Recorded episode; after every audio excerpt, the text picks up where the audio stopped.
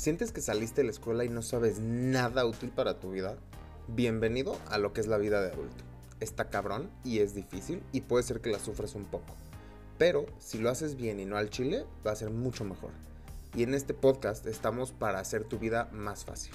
Hablamos de todo lo que necesitas saber, desde finanzas personales, buscar chamba, emprender y muchas cosas más que seguro te van a ser muy útiles. Escucha el podcast, vea los videos de YouTube, lee los artículos en lavidadeadulto.com y síguenos en redes sociales. Te va a servir. Y ahora vamos a empezar con lo de hoy. Bienvenidos nuevamente a otro mini episodio de la vida de adulto. Hoy vamos a hablar sobre una habilidad que es esencial para nuestra vida personal y profesional. Hoy vamos a hablar de la negociación, de cómo desarrollar habilidades de negociación. Todos todos enfrentamos situaciones en las que es necesario llegar a un acuerdo. Son situaciones en las que estamos negociando ya sea un sueldo, una venta o incluso hasta dónde ir a cenar con tu pareja es una negociación. Y necesitamos desarrollar esas habilidades de negociación para ayudar a alcanzar mejores resultados. En este episodio vamos a explorar estrategias y técnicas efectivas de negociación, así como cómo manejar situaciones conflictivas y cómo mejorar nuestras habilidades con el tiempo. Entonces, vamos a empezar. Empecemos por entender qué implica una negociación. Y esta es una definición muy eh, como profesional, ¿no? Es la negociación es un proceso en el que las partes involucradas buscan llegar a un acuerdo que satisfaga sus intereses. Muy pro, muy fino, pero ¿qué, qué significa eso? En la negociación hay siempre dos lados y cada uno quiere llegar a un punto para cumplir sus intereses. Entonces, esas partes pueden ser tú y tu pareja decidiendo o negociando dónde ir a cenar o cosas más importantes, ¿no? Pero puede ser tú y tu jefe negociando un incremento de sueldo, o puede ser tú y un cliente negociando una venta, o incluso puede ser tú y tu hijo de 3 años que se quiere comer 5 dulces y tú solo quieres que se coma uno. Todo es una negociación. Entonces, para tener éxito en la negociación es importante que establezcas una mentalidad de colaboración y no una mentalidad de competencia. Hay que buscar soluciones que beneficien a ambos lados.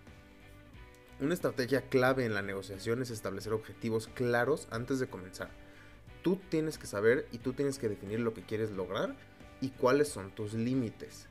Por ejemplo, si estás negociando un aumento de sueldo, digamos que tú ganas 25 mil pesos y quieres negociar a 35. Y tu límite es no voy a aceptar menos de 30.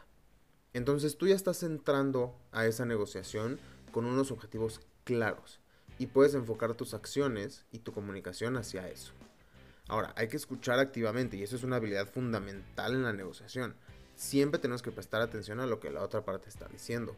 Y hay que evitar interrumpir también. Al mostrar un interés genuino y, y comprensión, creamos un ambiente de respeto y vamos a facilitar la búsqueda de soluciones que sean mutuamente beneficiosas. A medida que avanzas en la negociación, podemos encontrarnos con situaciones conflictivas. En estos casos es muy importante mantener la calma y hay que manejar las emociones de manera efectiva. Es muy difícil, pero hay que evitar caer en la confrontación, porque no hay nada más difícil que tratar de convencer a alguien que está enojado y que ha involucrado su ego en la negociación. Si tú quieres tratar de convencer a alguien de que cambie su opinión, cuando ya está enojado y cuando ya su ego y, su sentimiento por sí mismo está involucrado en la negociación, va a ser imposible. Hay que buscar enfoques que sean colaborativos y que puedan resolver esos desacuerdos. Además, debemos estar preparados para ceder.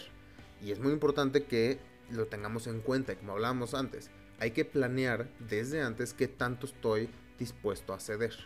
Y voy a ceder en qué puntos, ¿no? La negociación no siempre implica que vas a obtener todo lo que quieres. Implica que vas a encontrar un equilibrio entre lo que yo necesito y lo que la otra parte me quiere dar.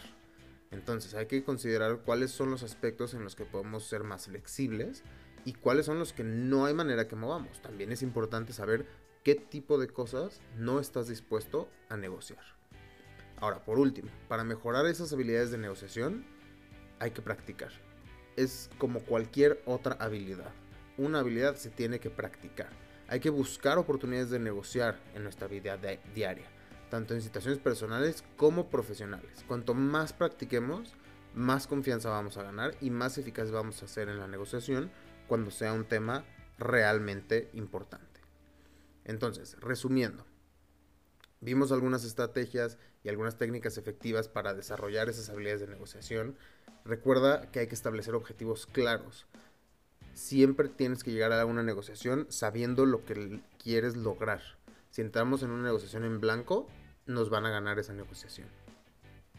Hay que escuchar activamente y hay que saber manejar las situaciones conflictivas y practicar, practicar y practicar. Y como decía Epicteto, hay cosas que podemos controlar y hay cosas que no podemos controlar. Nosotros podemos controlar nuestros pensamientos o nuestras creencias. Yo puedo controlar cómo reacciono en la negociación, puedo controlar las decisiones que tomo o puedo controlar mi actitud.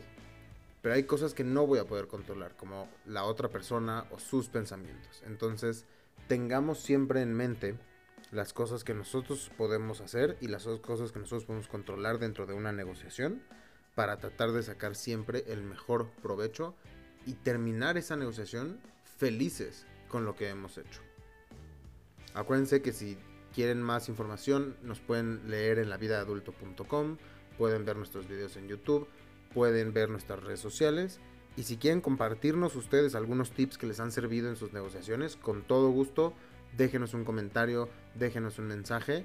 Incluso podemos platicar sobre sus experiencias en próximos episodios. Nos vemos en el siguiente.